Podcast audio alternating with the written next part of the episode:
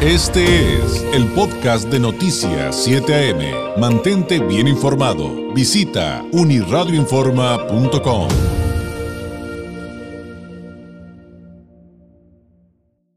Como cada miércoles, me da mucho gusto saludar al maestro Gonzalo Manrique Ábalos, consultor y maestro en políticas públicas, director de IDBC Consultores, analista político y experto en campañas electorales. Gonzalo, ¿cómo estás? Muy buenos días.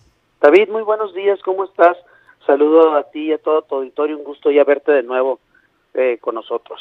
Oye, eh, pues hay muchos temas sobre la mesa en cuanto a la transición, en cuanto a la presidencia norteamericana, algunos de los más recientes, pues que están bloqueando estos intentos para eh, aumentar los pagos a los estadounidenses, estos apoyos que les dan por, por la pandemia, de, que anunciaron de 600 dólares.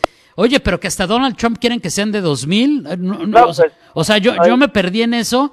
Y, este, y, bueno, creo que esto va de la mano de, de, de, las acusaciones de Joe Biden de que hay personal del equipo de Trump que le está, está, le está creando pues muchos obstáculos para la transición, eh, sobre todo en temas de seguridad, pero de seguridad nacional es lo que observa él.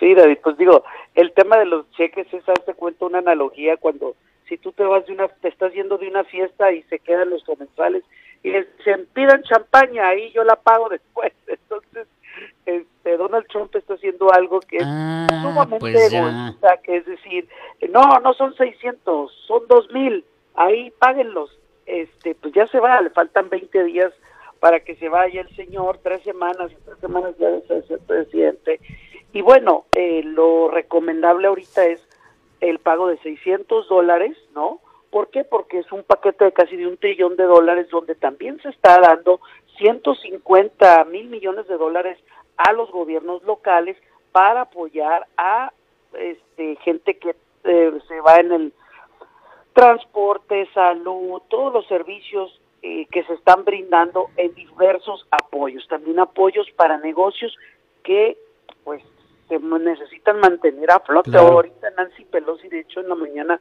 eh, digo en la mañana porque estamos a tres horas de Washington, ¿verdad? Entonces estaba explicando en qué consistía. Mitch McConnell está eh, el, el, líder de, el aún líder de la de la Cámara de Senadores, porque todavía tienen mayoría, tiene detenido y revirtió esta última propuesta. Lo más seguro es que vayan a ser los 600 dólares en pocas palabras y no dejar esta irresponsabilidad del presidente Trump, que sin lugar a dudas no es otra cosa más que dejar sus bonos un poco más altos o como dicen por ahí, dejar la víbora chillando, ¿no? Entonces, ahorita alcanza para eso, ¿por qué? Porque deben de guardar dinero, y ya lo dijo el presidente electo Biden, para la eh, fase 1 de la colocación de más de 100 millones de vacunas en los primeros 100 días. Ya se habla de una estrategia focal que será lo más importante que el gobierno haga desde los primeros 100 días, el gobierno de Joe Biden en los primeros 100 días, que es la colocación de 100 millones de vacunas, que se me hace muy agresivo,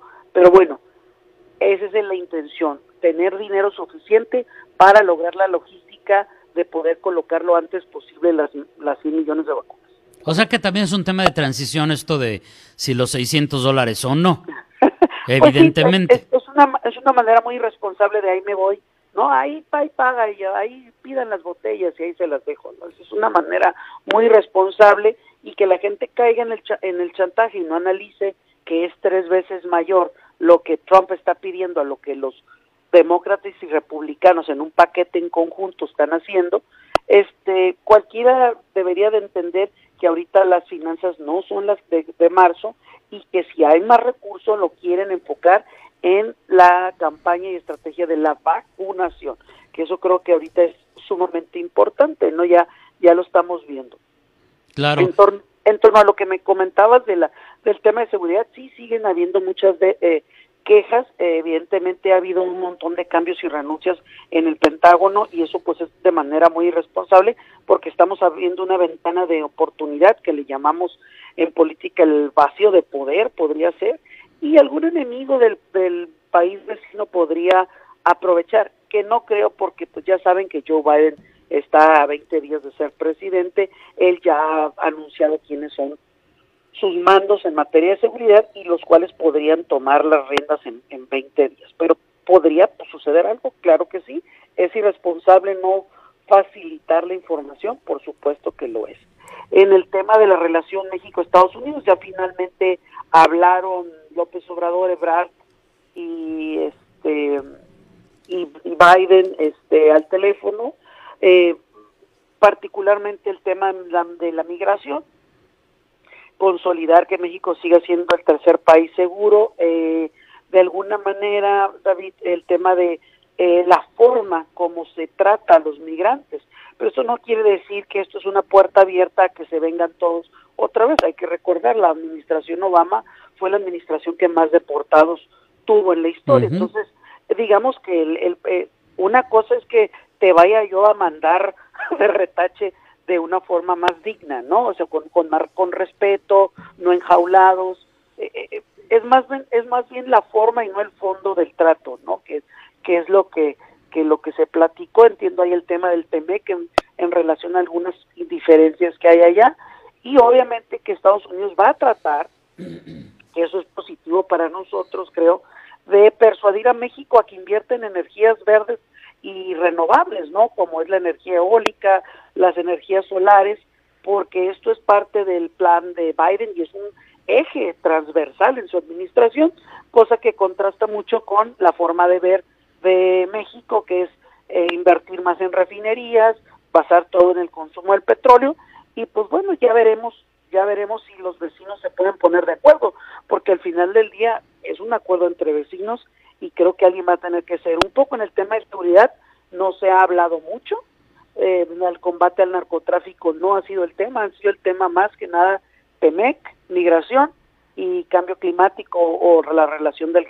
de, cómo mejorar este, este política transversal.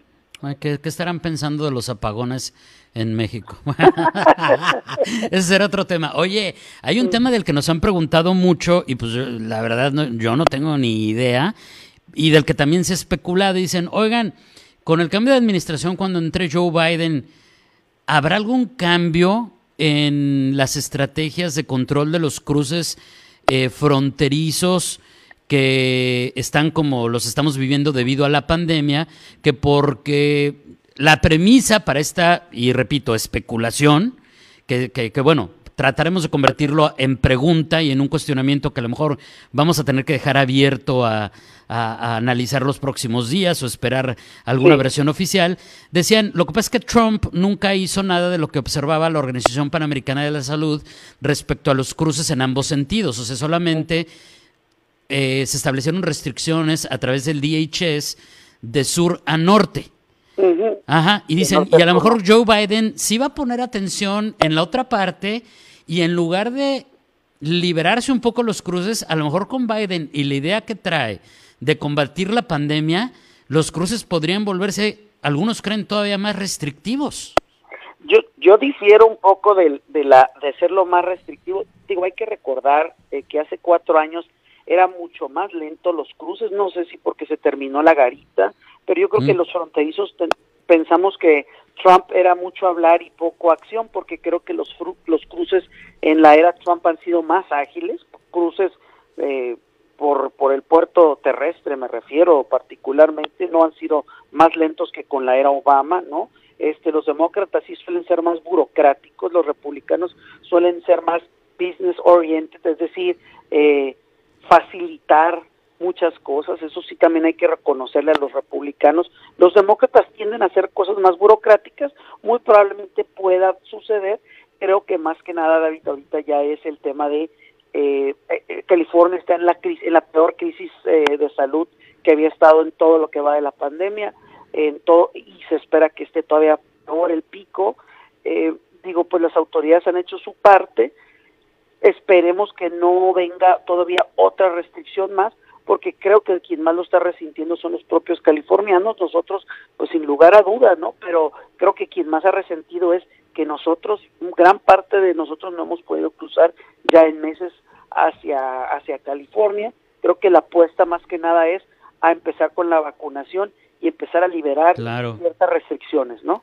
Y, y, traen, digo, ya con la vacunación creo que va a cambiar bastante el panorama, aunque, insisto, hay que decirle a la población, es a largo plazo, hay que seguirnos cuidando, pero también traen mucha presión de las cámaras de comercio del sur de California, ¿no, Gonzalo? Y eso también va a influir en las decisiones eh, que tomen o las estrategias que presenten. Sí, David, definitivamente las autoridades, yo creo que sobre todo Joe Biden puede insistir en a un vacunado en centros comerciales, en todos los lugares, tendrás que traer máscara y algunas situaciones. No, no hay que pensar que la vacuna me la pongo y se me, me, desprendo. Es un proceso de un año. Expertos calculan hasta dos, en, pero en Estados Unidos calculan este el 21 completo. Entonces hay que ser pacientes y hemos sido muy pacientes, pero ya con la vacuna podemos quizás tener oportunidad de desplazarnos y empezar a reactivar otras situaciones que no estaban. No, definitivamente ahorita el, invierno no ayuda y no, no, no va a ayudar, pero ya con la vacuna y ya el cambio estacional, yo creo que en el segundo trimestre del año veremos una cuestión muy distinta a lo que estamos viviendo en este momento. Sí, muchos expertos coinciden que a partir de verano ya notaremos el cambio. Ojalá así sea. Mientras tanto, a seguirnos cuidando muchísimo. Gonzalo, muchísimas gracias. Un abrazo a la distancia y seguiremos en contacto. Muy buenos días. Gracias, David. La siguiente semana platicamos de las elecciones de Georgia, que son las que van a definir el Senado el próximo 5 Ah, claro, por supuesto. Y ya vamos a estar a la vuelta de la esquina de la toma de protesta de Biden. Así que, también habrá mucho que platicar. Gracias. Un abrazo. es el maestro Gonzalo Manrique Ábalos, consultor y maestro en políticas públicas, director de IDBC Consultores, analista político y experto en campañas electorales. 8